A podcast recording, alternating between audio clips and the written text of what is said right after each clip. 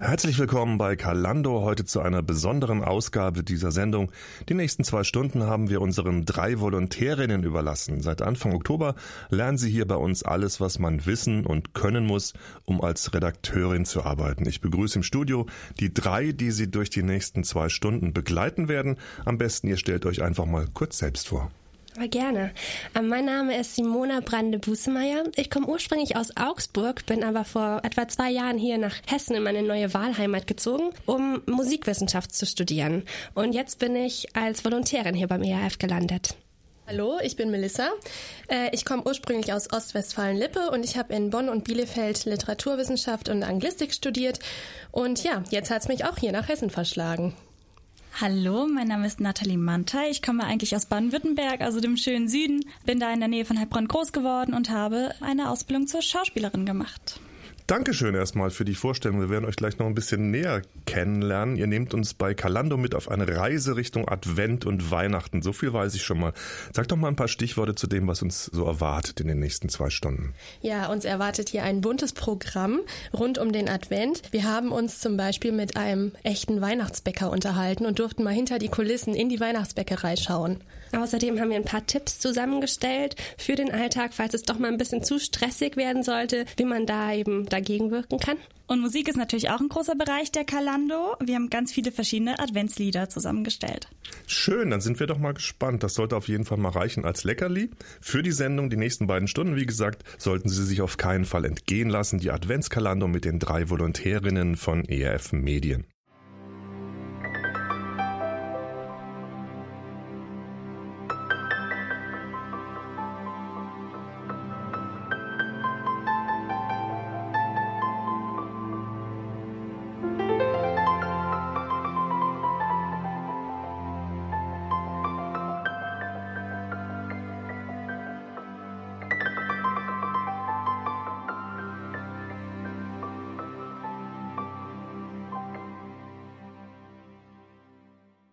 Herzlich willkommen bei Kalando.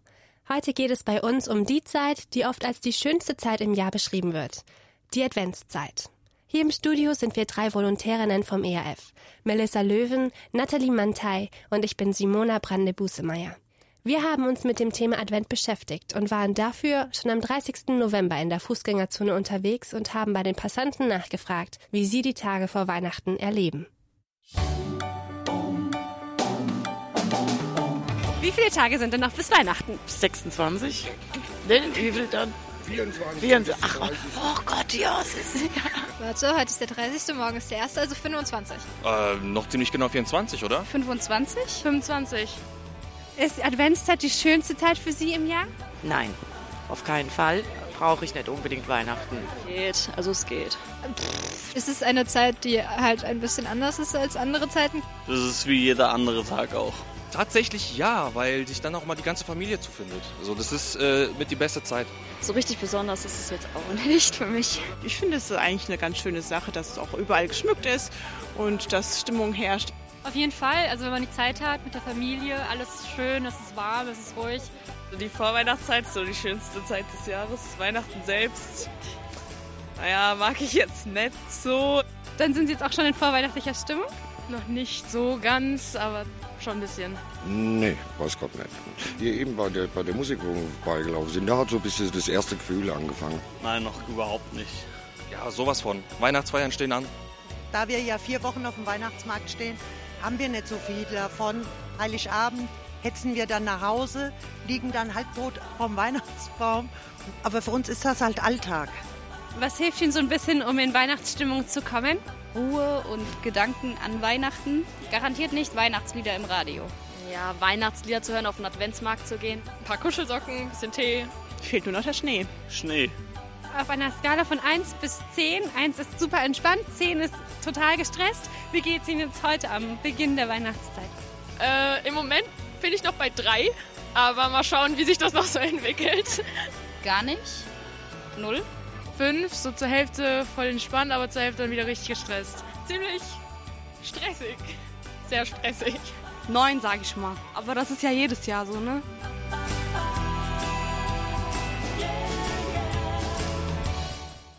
Eigentlich verrückt, oder, dass der Stresspegel vor Weihnachten so in die Höhe schnellt? Gerade bei der letzten Interviewpartnerin hatte ich auch das Gefühl, dass sie es eigentlich gar nicht anders erwartet und sich dem Stress so machtlos ausgeliefert fühlt. Und ich finde das schade, weil ich glaube, dass es nicht so sein muss. Wie ist es denn eigentlich bei euch? Also Melissa, bei dir zum Beispiel. Ist die Adventszeit für dich automatisch auch eine stressige Zeit? Mm, eigentlich nicht. Ich genieße die Adventszeit sehr und ich liebe halt alles rund um Weihnachten. Die Musik, die Lichter, die Spannung und die Gerüche. Ja, aber ich habe das Pech oder die Ehre, wie man es nimmt, in der Woche vor Weihnachten Geburtstag zu haben. Ja, und auch mein Mann hat noch in der Adventszeit Geburtstag. Da haben wir uns gefunden. Ja, und wir laden halt zu jedem Anlass gerne Gäste ein. Also ja, das kann dann schon mal stressig werden, weil bei uns vor Weihnachten noch so viel los ist. Und ja, klar, ich nehme mir auch so ziemlich jedes Jahr vor, schon im Herbst Geschenke zu kaufen und die Plätzchen schon zum ersten Advent gebacken zu haben. Und hat es dieses Jahr geklappt? Dreimal darfst du raten.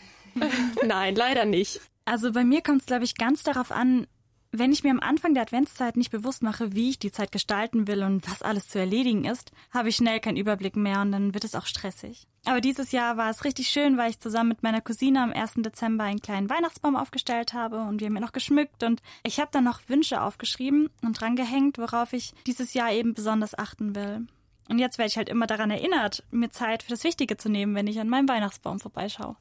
Wenn Sie, liebe Hörer, sich wiedererkennen in der Aussage Adventszeit ist stressige Zeit, dann bleiben Sie dran, denn später in der Sendung gibt es einige Tipps, wie Sie Weihnachtsstress vorbeugen können.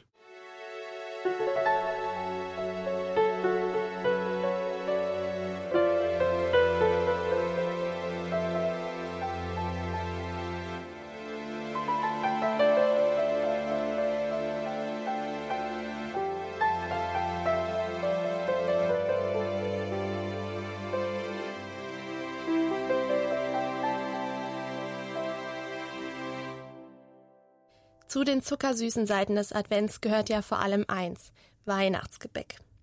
Der Duft von frisch gebackenen Plätzchen, Stollen und Lebkuchen gehört zum Weihnachtsfeeling einfach dazu, wie wärmender Glühwein und Tannenduft. Und da frage ich mal meine Kolleginnen hier: Mona, Vanillekipferl oder Spekulatius? Mmh, Vanillekipferl. Okay, du hast kurz gezögert, aber bist doch entschlossen. ja, vom Geschmack her mag ich beides super gerne, aber ich liebe auch alles, was in die Richtung Kuchen und Plätzchen geht. Aber beim Backen, das war für mich der Unterschied, weil da mag ich Vanillekipferl einfach lieber. Und Nathalie, bei dir Christstollen oder Magenbrot? okay, ähm, also ich glaube, Christstollen kann ich sofort aussortieren. Ich mag keine Rosinen, also ist das komplett draußen. Magenbrot, also ja. Könntest du uns kurz erklären, was Magenbrot ist? Ich hoffe, ich mache das jetzt richtig. Es ist so eine Art Plätzchen, aber eher auch kuchenmäßig und es ist sehr stark weihnachtlich gewürzt. Genau, also es schmeckt ganz gut, aber es ist definitiv nicht meine Lieblingsnascherei im Winter. Also äh, es schmeckt besser, als es sich anhört. Ja. Ich habe es am Anfang unserer Sendung schon angedeutet. Ich habe mich mit Chris Ruven Klieber unterhalten. Er ist Mitte 20 und hat Anfang dieses Jahr seine Ausbildung zum Bäckermeister abgeschlossen. Jetzt arbeitet er in einer recht großen Bäckerei in Ostwestfalen-Lippe und er hat mir verraten, dass es in der vielbesungenen Weihnachtsbäckerei zwischen Mehl und Milch oft gar nicht so heiter zugeht, sondern sehr stressig und manchmal auch etwas ruppig. Ist die Weihnachtszeit für dich als Bäckermeister denn die stressigste Zeit im Jahr? Ja, genau, weil zu den eigentlichen Sortiment müssen wir noch die ganzen Weihnachtsgebäcke dazu backen und das nimmt eben halt sehr viel Zeit in Anspruch bei uns. Und kannst du ungefähr sagen, wie viele Stunden du jetzt äh, im Advent im Durchschnitt arbeitest? Ja, im Durchschnitt ähm, habe ich äh, 180 bis 200 Arbeitsstunden am Ende des Monats. Und wie viel hast du sonst? Was ist normal? Ja, sonst ähm, habe ich äh, ja um die 160 bis 170, kommt immer drauf an, was zu tun ist, plus minus sage ich immer. Also schon einiges an Überstunden. Kannst du erklären, was für Backwaren bei euch über die Theke gehen jetzt in der Adventszeit? Ja, in der Adventszeit gehen bei uns äh, sehr viele Stollen. Wir haben drei verschiedene Arten von Christstollen. Einmal haben wir Dinkelchriststollen, Vollkornstollen äh, und die normalen Weizenstollen, die hellen. Und mhm. ja, dann haben wir noch ähm, Spekulatius, äh, Vanillekipfel, Zimtbrezel, das sind unsere Keksorten. Ja, und dazu kommt jetzt noch ähm, zu der Adventszeit, was auch ein klassischer ähm, Adventsgebäck ist äh, Stutenkerle. Mm, okay. Genau. Was ist das? Ja, ein Stutenkerl äh, ist ein Hefteiggebäck mit Rosinenaugen und einer Tonpfeife. Das ist das Besondere daran. Und der Name Stutenkerl kommt eben halt aus dem niedersächsischen Raum. Mhm. Und ja, auch in Westfalen wird er benutzt. Ja, sonst kennt man das äh, als Wegmann. Ja, und der Stutenkerl wird eben halt sehr viel an St. Martin hergestellt für die Kleinkinder oder auch am Nikolaustag. Ah, und die freuen sich dann bestimmt über diese Pfeife. Ja, ja, genau. Das ist eben halt das Besondere an dem. Okay, also neben diesen normalen Backwaren, die wir ja auch zu jeder Jahreszeit ähm, bekommen, gehen eben halt auch noch viele verschiedene Weihnachtsgebäckstücke bei euch über die Theke. Ist denn Weihnachten dann auch die umsatzstärkste Zeit im Jahr bei euch? Ja, ähm, das definitiv. Das ist unser umsatzstärkster Monat im Jahr. Genau, wegen den ganzen zusätzlichen Gebäcken an Christstollen und ja, was die Leute auch alle haben wollen, ne? Zu der Weihnachtszeit. Mm, die Leute lieben ja Kekse und gerade so frisch vom Bäcker ist ja, Ja. nochmal was anderes, ne? Genau, das auf jeden Fall. Mhm. Und ähm, das heißt, ihr seid viel im Stress, ihr macht viele Überstunden. Wie ist denn überhaupt dann das Betriebsklima in der Backstube? Wie ist bei euch der Umgangston? Ja, äh, das Betriebsklima ist teils sehr angespannt, eben halt durch die hohen Arbeitsstunden. Der Umgangston kann manchmal sehr rau sein.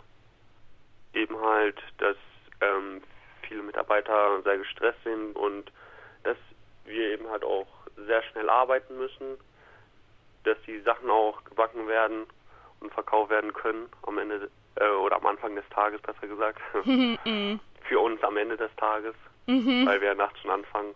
Ja. Ja, und ja, das baut sehr viel Stress auf in der Weihnachtszeit. Und dazu kommt ja die ganzen Vorbereitungen, die ihr selber privat ja auch noch für Weihnachten treffen wollt oder müsst. Genau, das kommt zusätzlich auch noch da drauf und ja, das stapelt sich eben halt alles und ja, für einen wird es zu viel, für den anderen, der bekommt das eben halt alles hin.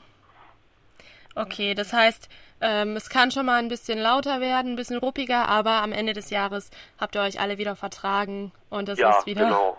Am Ende des Jahres ist der Stresspegel wieder unten. Wir haben uns generell alle sehr gerne, wir Arbeitskollegen, und verstehen das mal, wenn wir mal einen Aussetzer haben. Und wie erlebst du die Kunden in den Adventswochen? Bekommst du was mit, was vorne im Verkaufsraum auch mal so los ist?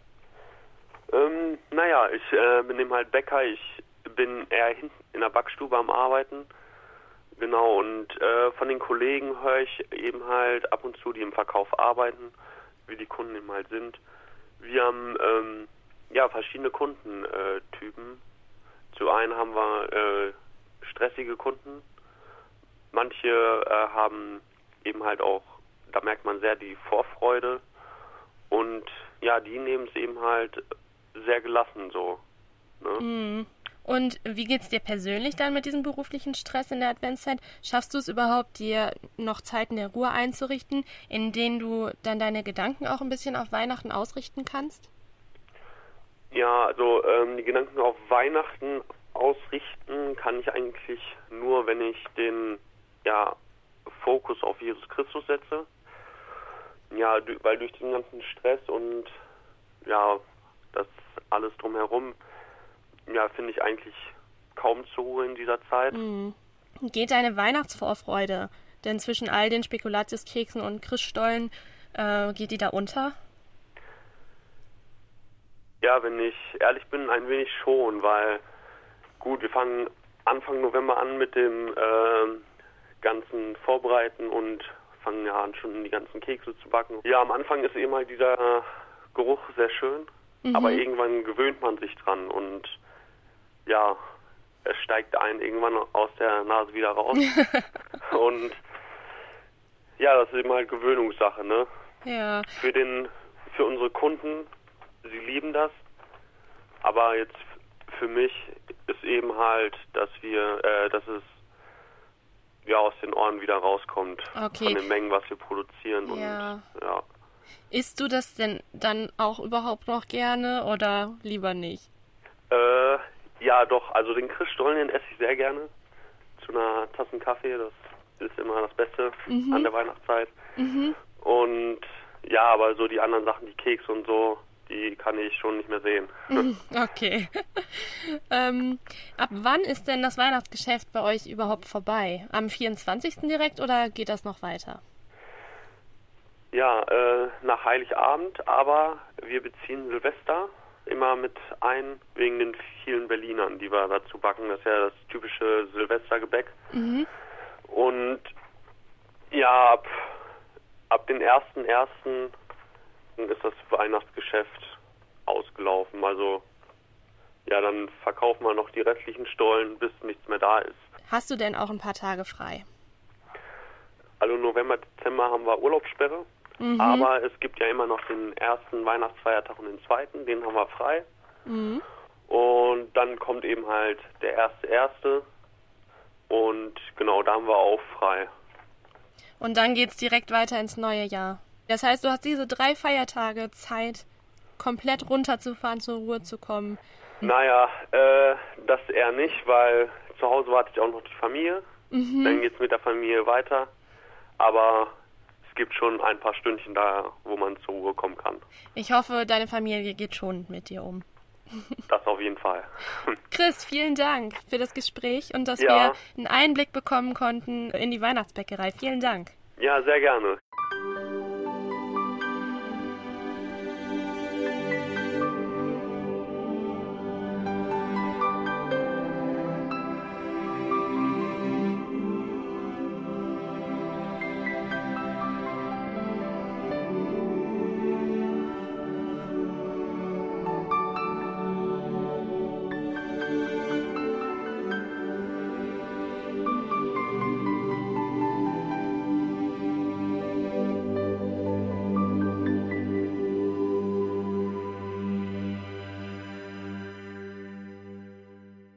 Willkommen zu unserer Kalando-Sendung zum Thema Advent.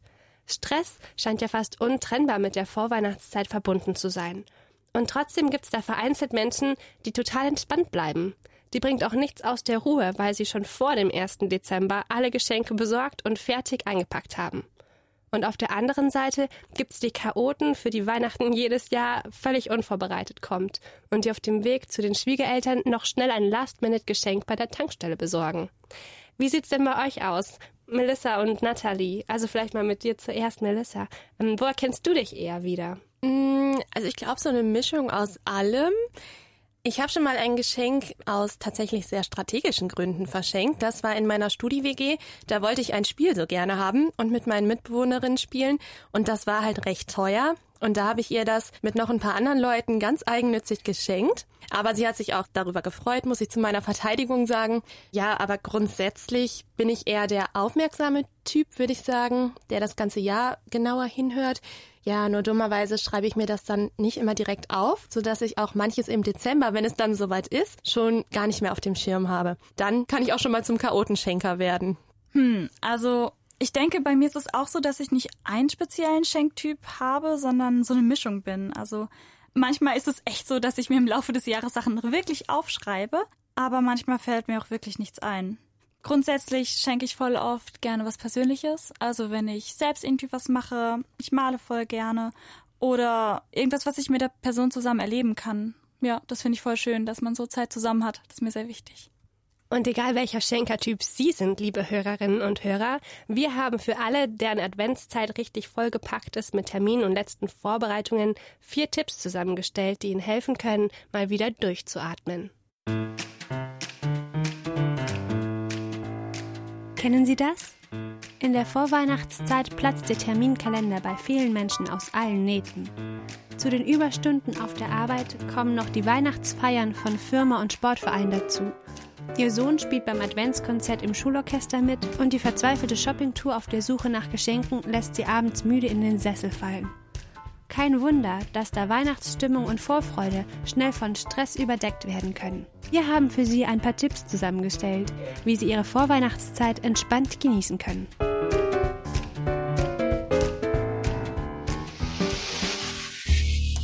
Tipp Nummer 1. Entrümpeln Sie Ihren Terminkalender. Stellen Sie sich bei jedem Termin die Frage, erfüllt er mich oder fühle ich mich danach nur gestresst? Hilfreich kann es auch sein, die anstehenden Aktivitäten mit anderen Fragen auf die Probe zu stellen. Zum Beispiel, Schafft sie Beziehung und bringt sie mich anderen Menschen, Gott oder auch mir selbst näher? Vielleicht stellen Sie fest, dass Sie nur noch aus reinem Pflichtbewusstsein jedes Jahr mit den Arbeitskollegen auf den Weihnachtsmarkt gehen. Dann streichen Sie diesen Termin doch einfach aus Ihrem Kalender. Der Nachmittag aber, an dem Sie mit Ihren Kindern Plätzchen backen, bereitet Ihnen Freude. Dann sollte dafür auf jeden Fall ein Zeitfenster blockiert werden. Lassen Sie konsequent die Dinge weg, die Sie nicht erfüllen, sondern Ihnen nur Kraft rauben. Tipp Nummer 2. Füllen Sie Ihren Terminkalender mit Sachen, die Ihnen gut tun.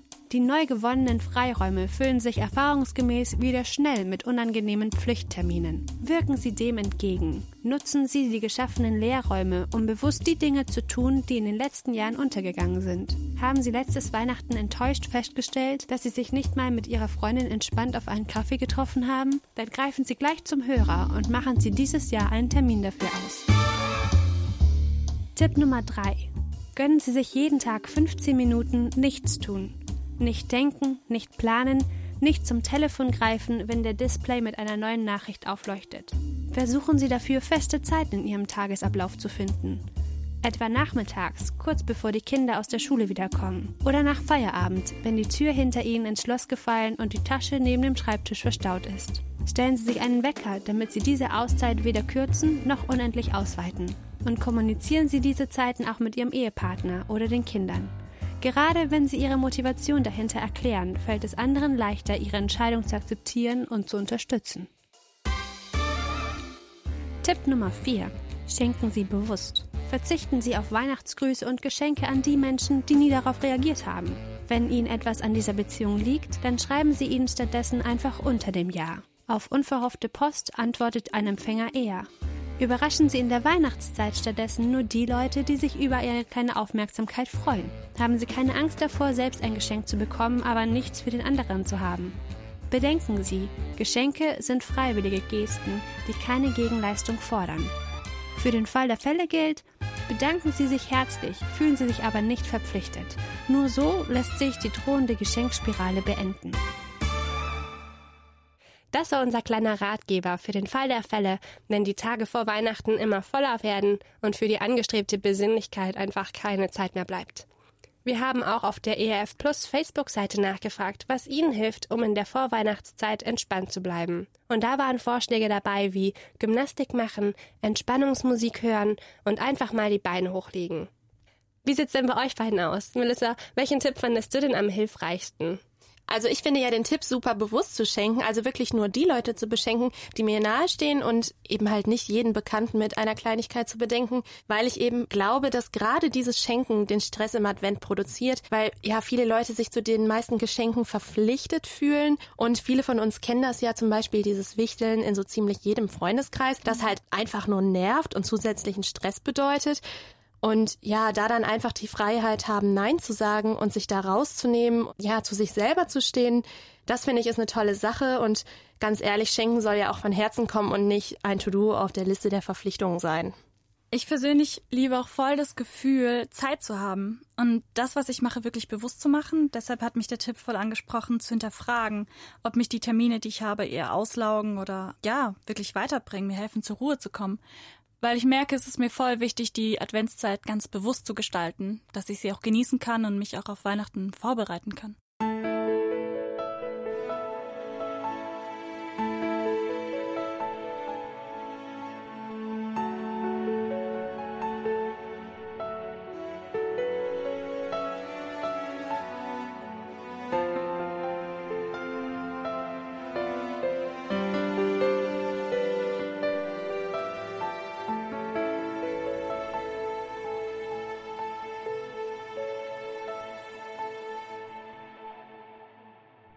Hallo, liebe Hörerinnen und Hörer zur Kalando-Sonderausgabe rund um das Thema Advent.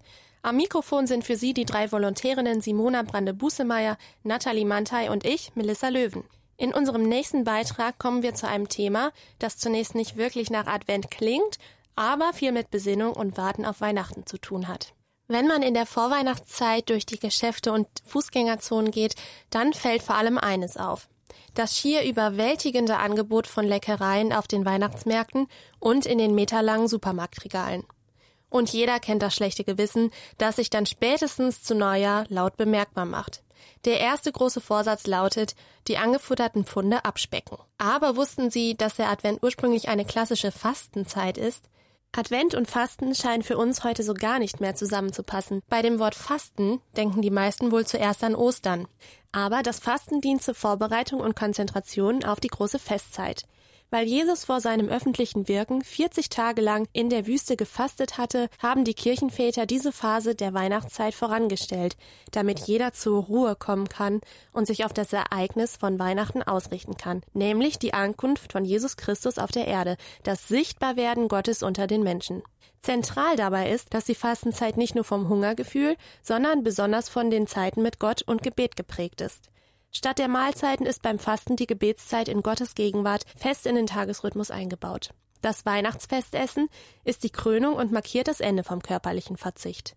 Ich habe Gisela Krauskopf besucht. Sie hat in ihrem Leben schon viel gefastet. Bei Schnittchen und Kräutertee haben wir uns über ihre Erfahrungen unterhalten. Gisela, kannst du erzählen, wie du zum Fasten gekommen bist und wie das angefangen hat in deinem Leben? Ja, ich hatte ein Ehepaar, Freunde von mir, Arbeitskollegen, die haben sich verabschiedet in Urlaub. Ich frage, wo wollt ihr denn hin? Wir wollen Fasten wandern. Boah, was ist das denn? Und habe mich informiert und habe das dann selber in dem gleichen Jahr gestartet, in den Pfälzerwald in Wingertswesen, in der Gruppe. Und kannst du beschreiben, was genau das ist? Wie sieht dann so ein Tag aus in dieser Gruppe? Ja, also wir haben uns vorgestellt, jeder hat so ein bisschen aus seinem Leben erzählt. Und wir haben morgens zusammen Gymnastik gemacht, aber bei Wind und Wetter draußen halt in der Natur. Und dann wurde zusammen Tee gefrühstückt und dann ging's los. Äh, zehn Kilometer Route und 20 Kilometer und da fing dann schon diese Sache an mit dem Fasten, äh, dass Fasten eine Kopfsache ist und dass erstmal die Seele abnehmen muss. Äh, also nicht diese körperliche Abnahme, weil es waren welche, die konnten weniger schnell laufen, der, die anderen mehr. Und da musste irgendwann der Schnellere auf den Langsamen warten. Und da hat man schon mal gemerkt, wie ungeduldig manche Menschen wurden.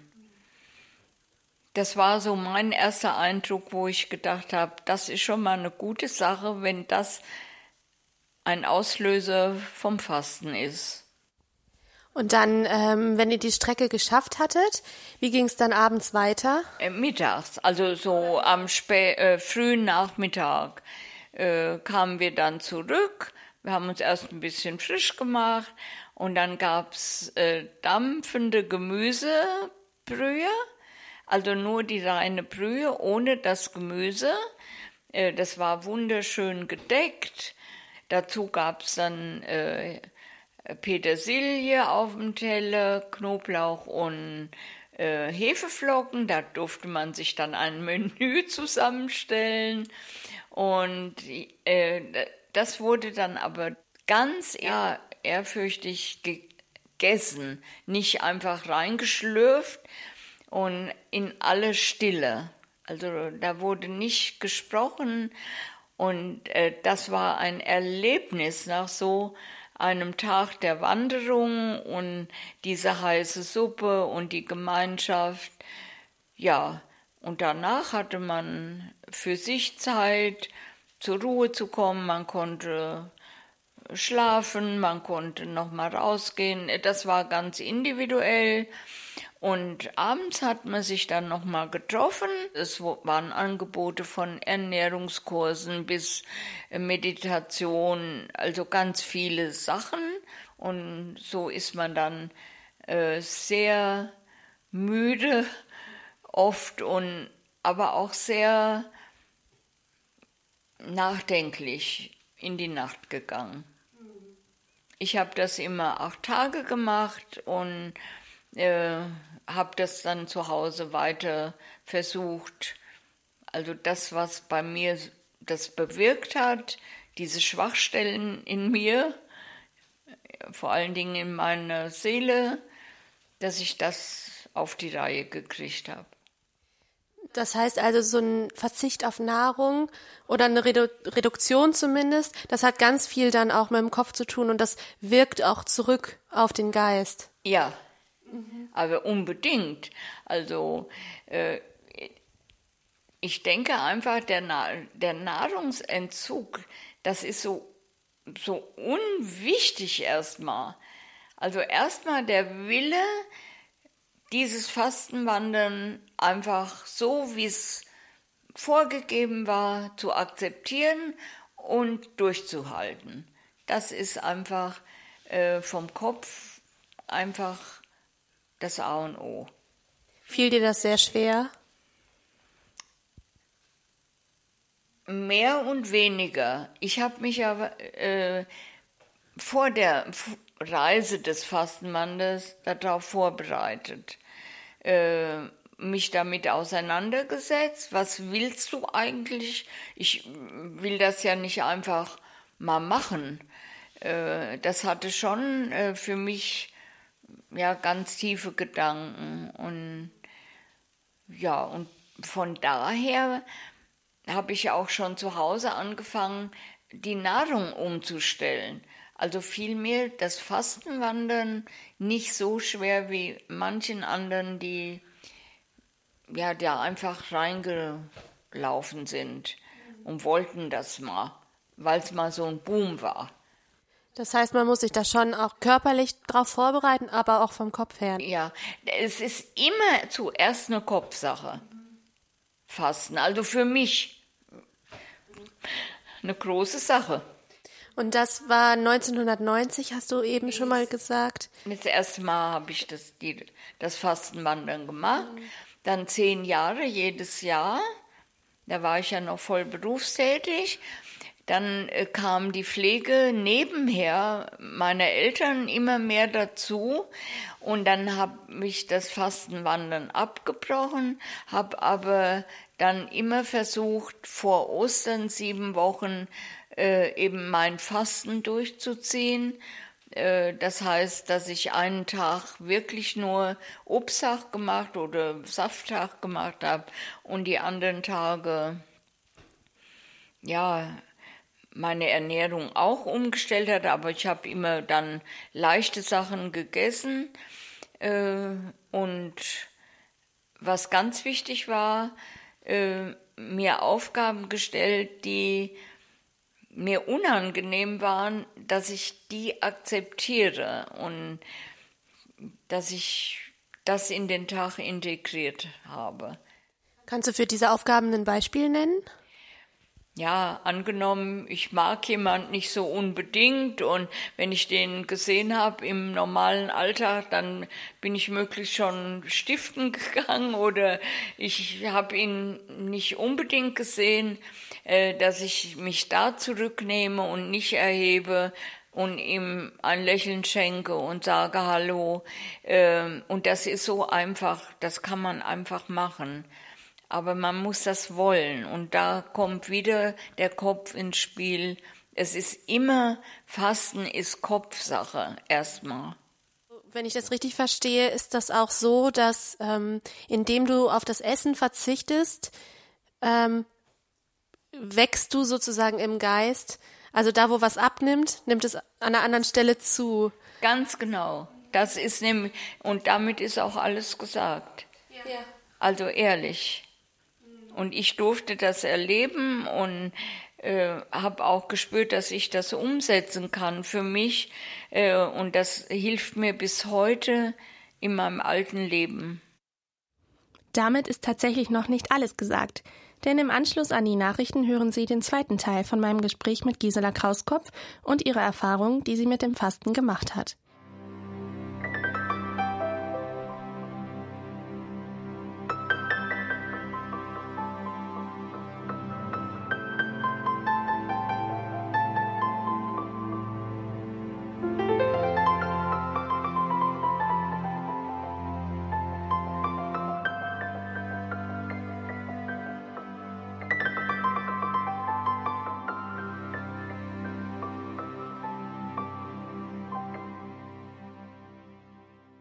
Herzlich willkommen zur Adventskalando mit uns Volos. Wir, das sind Nathalie Mantei, Simona Brande-Busemeyer und ich bin Melissa Löwen. Hier in der Adventskalando haben wir gerade den ersten Teil vom Gespräch mit Gisela Krauskopf zum Thema Fasten gehört. In den nächsten Minuten erfahren wir noch ein wenig mehr über Giselas Fastenzeit.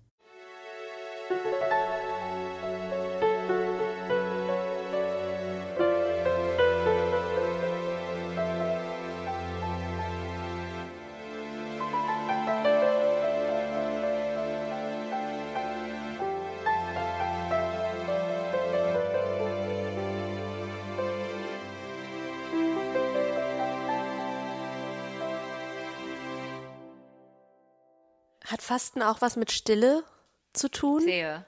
Ja, Stille ist ja die tiefste Dimension zu leben oder der Kommunikation.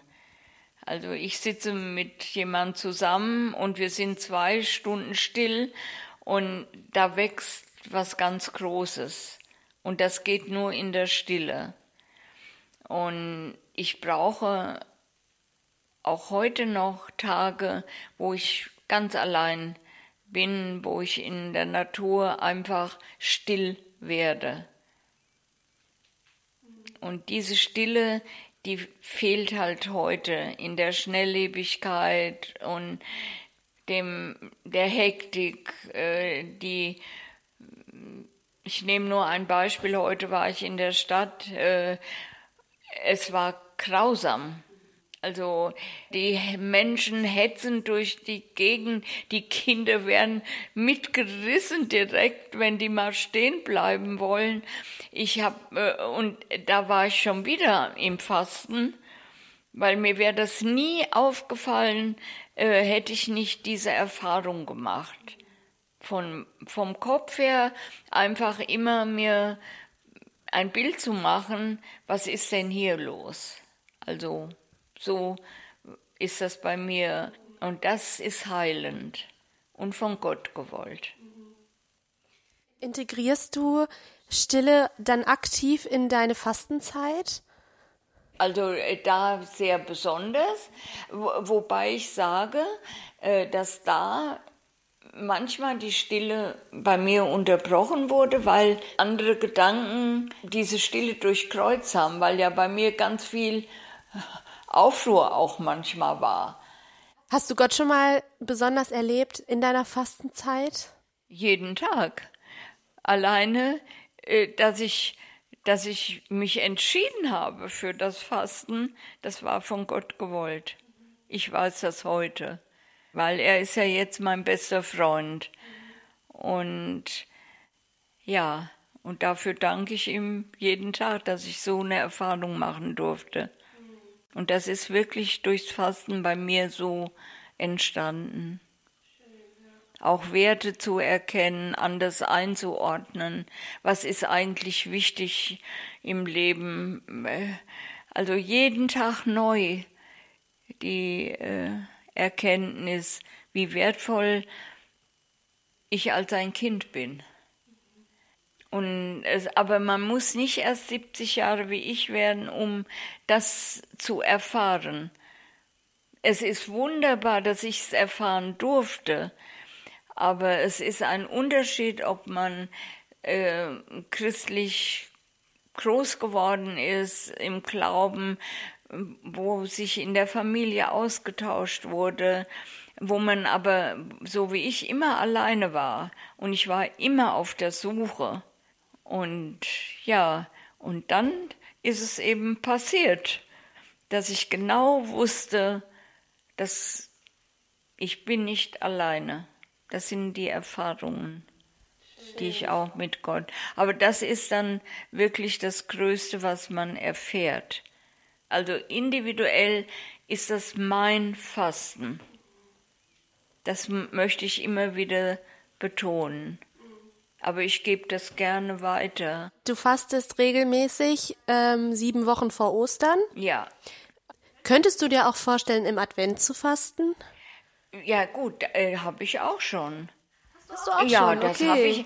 Äh, das sind dann nachher Sachen, äh, die passieren.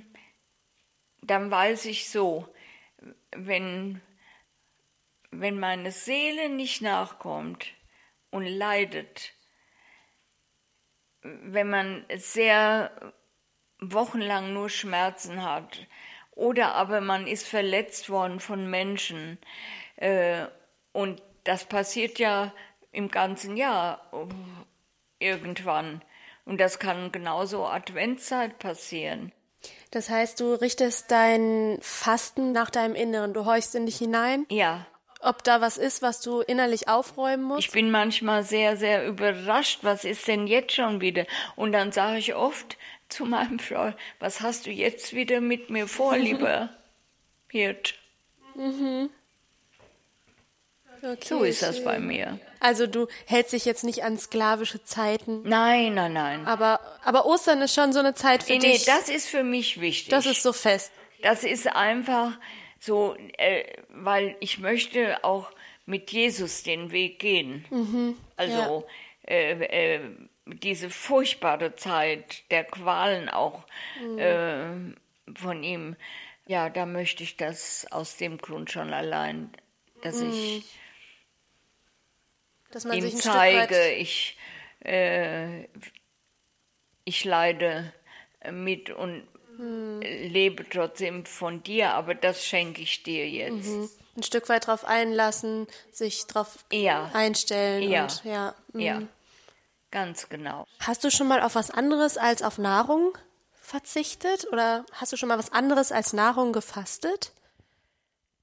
Wenn ich unbedingt was kaufen will, was überhaupt nicht nötig ist, wo ich dann denke, meine Güte, spend's in die Tafel, das ist doch viel wichtiger.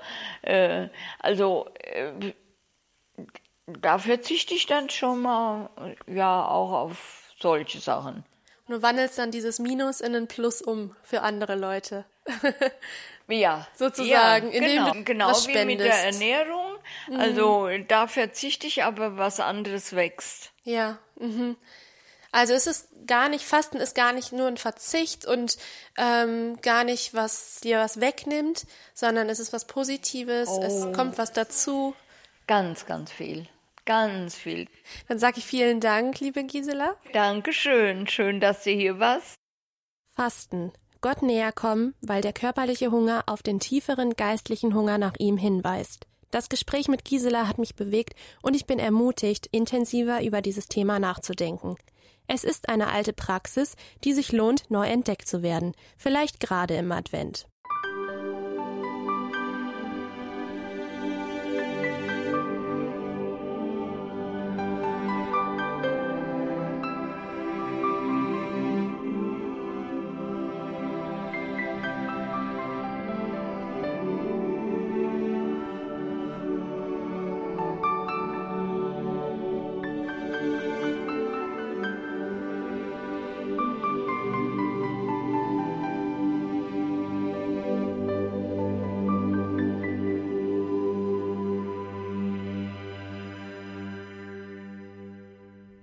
Herzlich willkommen bei Kalando. Heute ist der Schwerpunkt der Sendung Advent.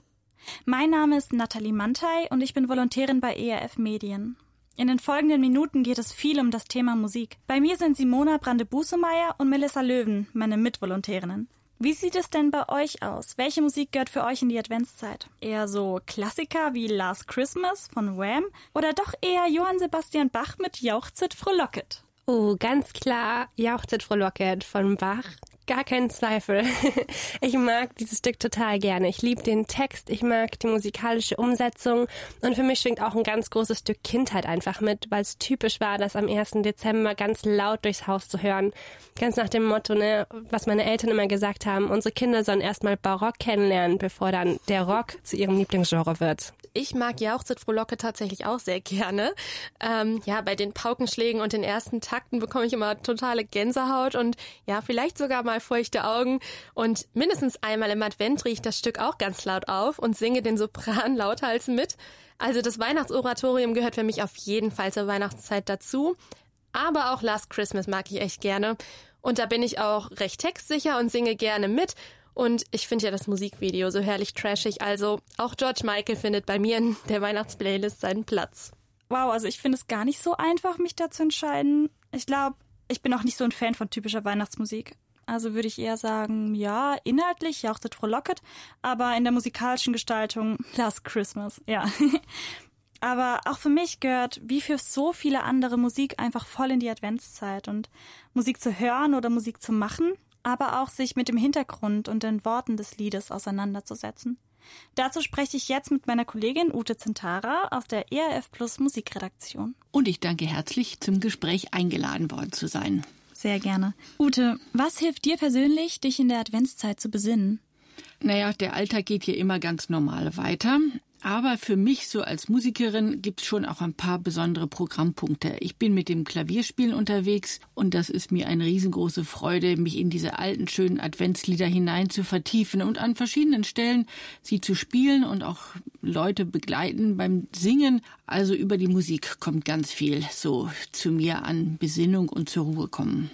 Musik und Weihnachtszeit gehören ja auch für viele andere Menschen zusammen. Im Radio läuft ja die ganze Zeit Last Christmas und auch in den Geschäften oder auf dem Weihnachtsmarkt hören wir überall Weihnachtslieder. Gibt es da einen Unterschied zwischen Advents und Weihnachtslieder? Advent und Weihnacht ist ja so wie Ankündigung und Erwartung und Erfüllung.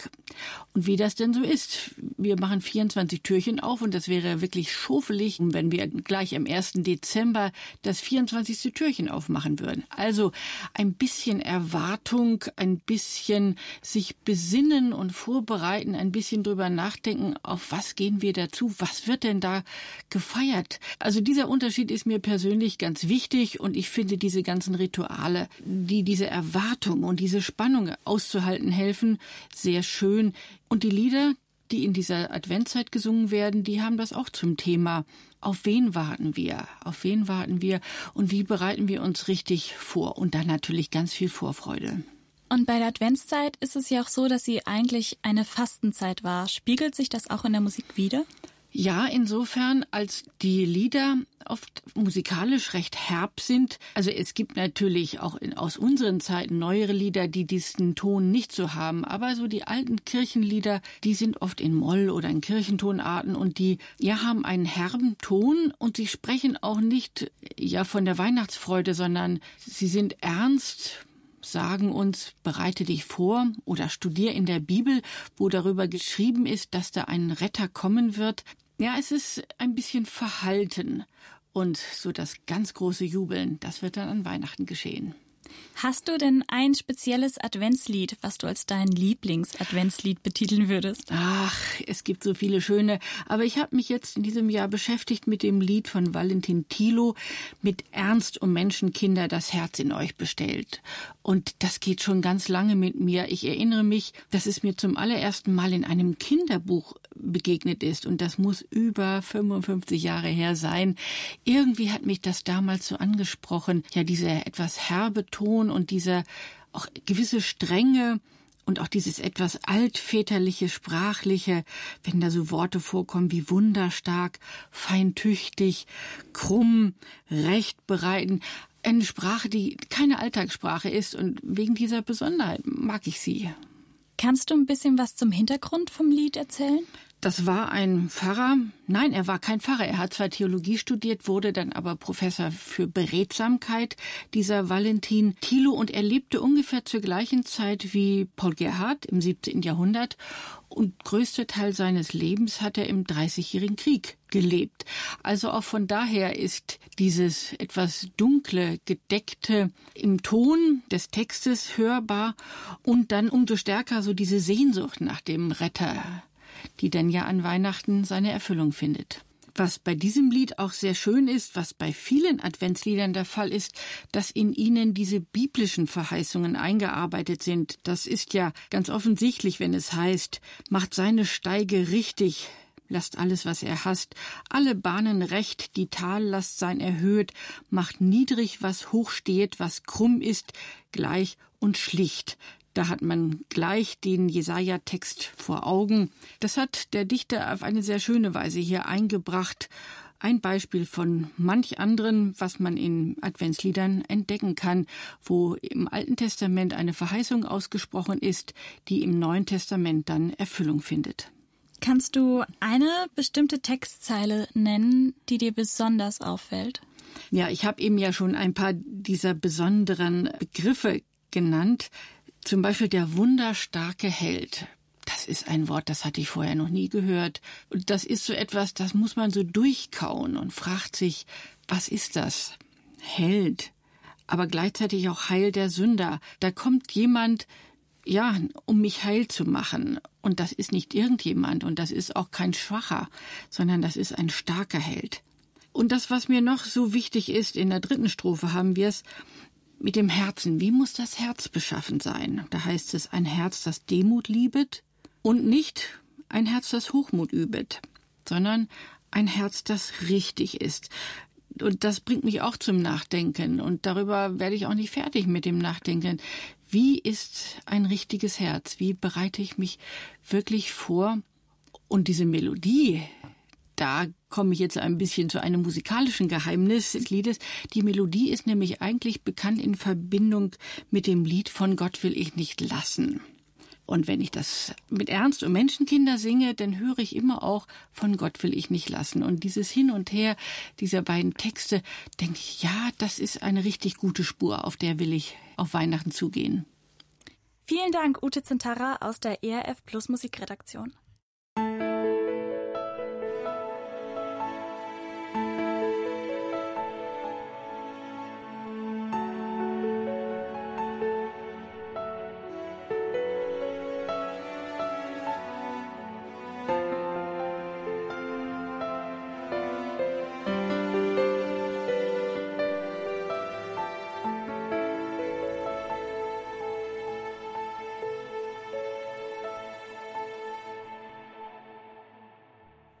Vier Wochen vor Weihnachten sind von vielen Terminen, Feiern und teilweise auch von Stress geprägt.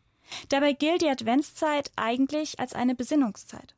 Um Musik als Mittel der Besinnung dreht es sich jetzt auch in meinem Gespräch mit Markus Baum aus der ERF Plus Musikredaktion. Markus, allein schon durch deine Arbeit hast du ja viel mit Musik zu tun. Wie begleitet dich aber Musik persönlich in der Adventszeit? Es ist so, ich habe natürlich beruflich viel mit Musik zu tun und ähm, von daher, ich brauche eigentlich nicht so wahnsinnig viel Musik im Privatleben, aber ich singe gerne. Ich äh, singe in einem Kirchenchor und da ist die Adventszeit natürlich auch eine spannende Zeit. Was macht Adventslieder für dich besonders? An Adventsliedern ist besonders, dass die Adventszeit klassisch ja eigentlich eine Bußzeit ist, eine besinnliche Zeit, auch eine Fastenzeit. Und deshalb sind auch die Lieder vom Ton her und von der Art, wie sie angelegt sind, eher ein bisschen zurückgenommen. Sind nicht so fröhlich, sind nicht so forsch, sondern sind, sind mehr nachdenklich, besinnlich. Und das ist schon was Spezielles. Dazu kommt, ein paar der ältesten christlichen Lieder überhaupt sind Adventslieder. Also da gibt's auch einen ganz langen Traditionsstrang, der reicht bis ins Hochmittelalter zurück. Hast du denn auch ein spezielles Lieblingsadventslied? Ich habe ein Adventslied, das mir sehr, sehr gut gefällt und viel bedeutet, mitgebracht. Das ist kein altes, das ist ein relativ junges. Das Lied heißt Herr, mach uns stark im Mut, der dich bekennt. Die Melodie ist ungefähr 100 Jahre alt, die stammt von Ralph Vaughan Williams, einem großen britischen Komponisten von 1908 ähm, ist eigentlich gar nicht ursprünglich für dieses Lied geschrieben worden. Der Text ist ungefähr 50 Jahre alt, stammt von Anna Martina Gottschick. Das ist eine Standeskollegin von uns. Sie war Journalistin, Lektorin, Redakteurin, hat lange Zeit beim Bärenreiter Verlag in Kassel gearbeitet und da auch musikkundliche Sachen herausgegeben und Hausbücher auch für die Weihnachtszeit und irgendwann hat sie angefangen, selber Lieder, Texte zu schreiben. Das Lied Herr, mach uns stark im Mut, der dich bekennt, hat sehr, sehr schnell den Weg in die Gesangbücher gefunden. Das steht mittlerweile im evangelischen Gesangbuch, im katholischen Gotteslob, in den Gesangbüchern der Freikirchen. Es findet sich praktisch überall. Und was begeistert dich besonders an diesem Lied? Es ist ein Lied, was im Grunde zur Aktion anleitet. Ja, mach uns stark im Mut, der dich bekennt. Es geht darum, dass die Jesusgläubigen, die Christen praktisch ihr Licht leuchten lassen und äh, das praktisch in, in einem adventlichen Horizont, also auf den wiederkommenden Herrn zu. Das ist das, was da besonders dran ist, ja. Und vom Text her gibt es eine Passage, die besonders hervorsticht? Es hat einen ganz seltenen Schwerpunkt in der zweiten Strophe. Da wird auf eins der gruseligsten, aber zugleich stärksten biblischen Bilder äh, Bezug genommen, nämlich auf das Feld der Totengebeine aus dem Buch des Propheten Hesekiel Kapitel 37. Ähm, da geht es ja um lauter morsche, staubige Knochen. Und es ist völlig unvorstellbar, dass daraus mal wieder Leben werden kann. Aber genau das geschieht. Diese äh, Knochen, die werden wieder mit Zähnen und Muskeln umkleidet. Und das wird keine Zombie-Armee, sondern Gott haucht all diesen Wesen wieder seinen Lebensatem ein.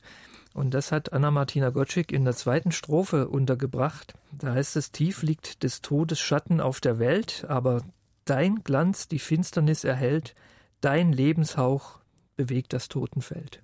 Also da wird diese Szene praktisch im Lied beschworen. Und das finde ich ist eine sehr, sehr starke Vorstellung. Es geht nicht um rückwärtsgewandt und nicht äh, auf Vergangenes, auf Totes blicken, sondern es geht darum, dass Gott sich um diese Welt kümmert, dass Gott in Gestalt von Jesus Christus, dem Messias, die Welt rettet und sich das Leben letztlich durchsetzt. Vielen Dank, Markus Baum, für den Einblick.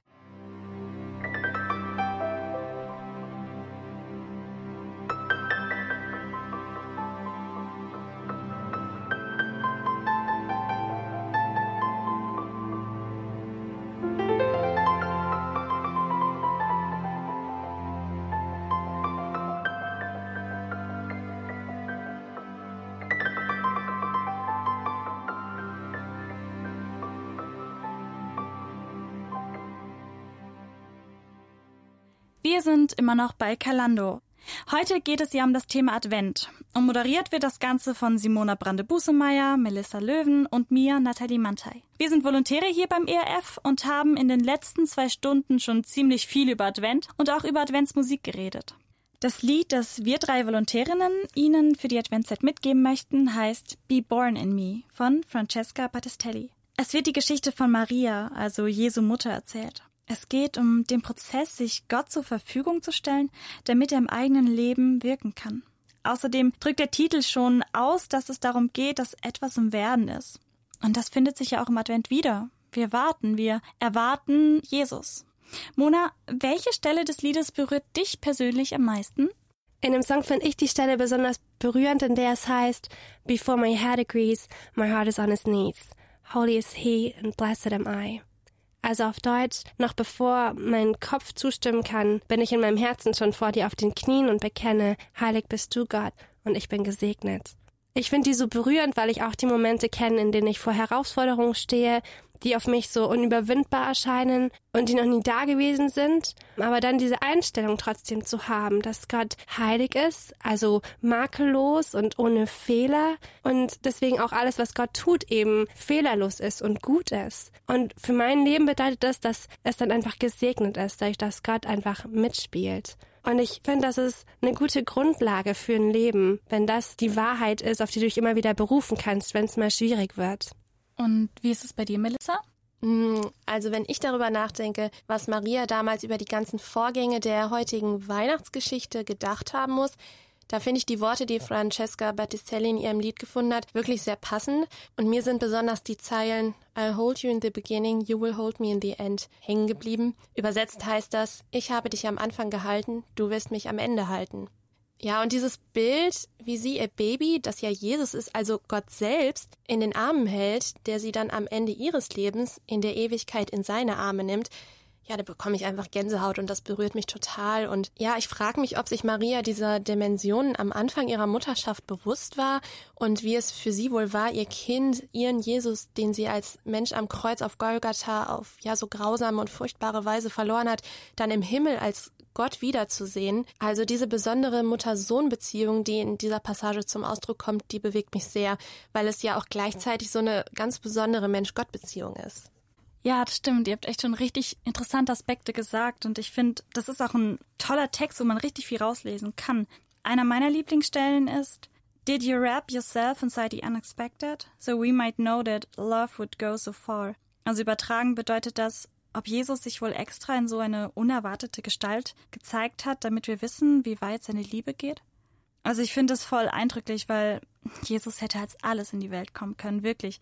Aber er wählte als kleines, auf Hilfe angewiesenes Baby in die Welt zu kommen. Damit zeigt er voll die Tiefe seiner Liebe und er ist sich halt nicht so schade. Er geht selbst den Weg, den jeder andere Mensch auch geht. Das berührt mich irgendwie voll, das zu hören. Und ich finde, das ist auch voll die Stärke des Liedes, dass ich zwar Einblick in Marias Gedanken und Fragen bekomme, aber gleichzeitig mich persönlich so in diesem Text wiederfinde und es auch voll zu meinem eigenen Gebet machen kann. Das finde ich voll schön.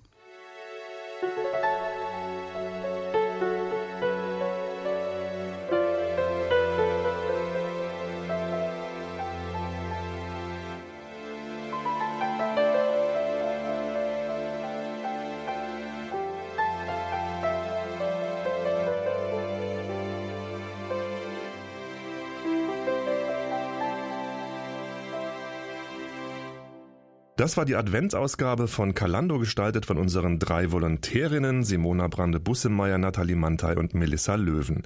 Danke ihr drei, dass ihr uns auf eure Adventsreise mitgenommen habt. Wenn Sie, liebe Hörerinnen, liebe Hörer, sich diese Sendung noch einmal in Ruhe anhören möchten, Gelegenheit dazu haben Sie heute Abend ab 22 Uhr oder zu jeder Tages- und Nachtzeit auf erfplus.de in unserem Archiv unter der Reihe Kalando. Und natürlich können Sie uns gerne schreiben, was Ihnen an dieser Sendung besonders gefallen hat. Ich bin sicher, unsere drei Volos freuen sich über Ihre Kommentare zur Sendung. Bleibt mir und uns nur noch Ihnen eine gute und gesegnete Adventszeit zu wünschen. Tschüss sagen. Simona Brande-Busemeyer. Melissa Löwen und Nathalie Mantei und Stefan Loss.